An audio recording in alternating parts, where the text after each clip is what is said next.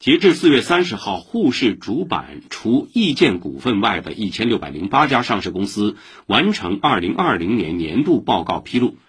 直面新冠肺炎疫情等不利因素考验，沪市主板上市公司整体业绩走出 V 型曲线，九成实现盈利。上海证券交易所统计显示，二零二零年沪市主板公司营业收入增速先抑后扬。全年共实现营收三十八点一九万亿元，同比增长百分之一，占全国 GDP 总额近四成。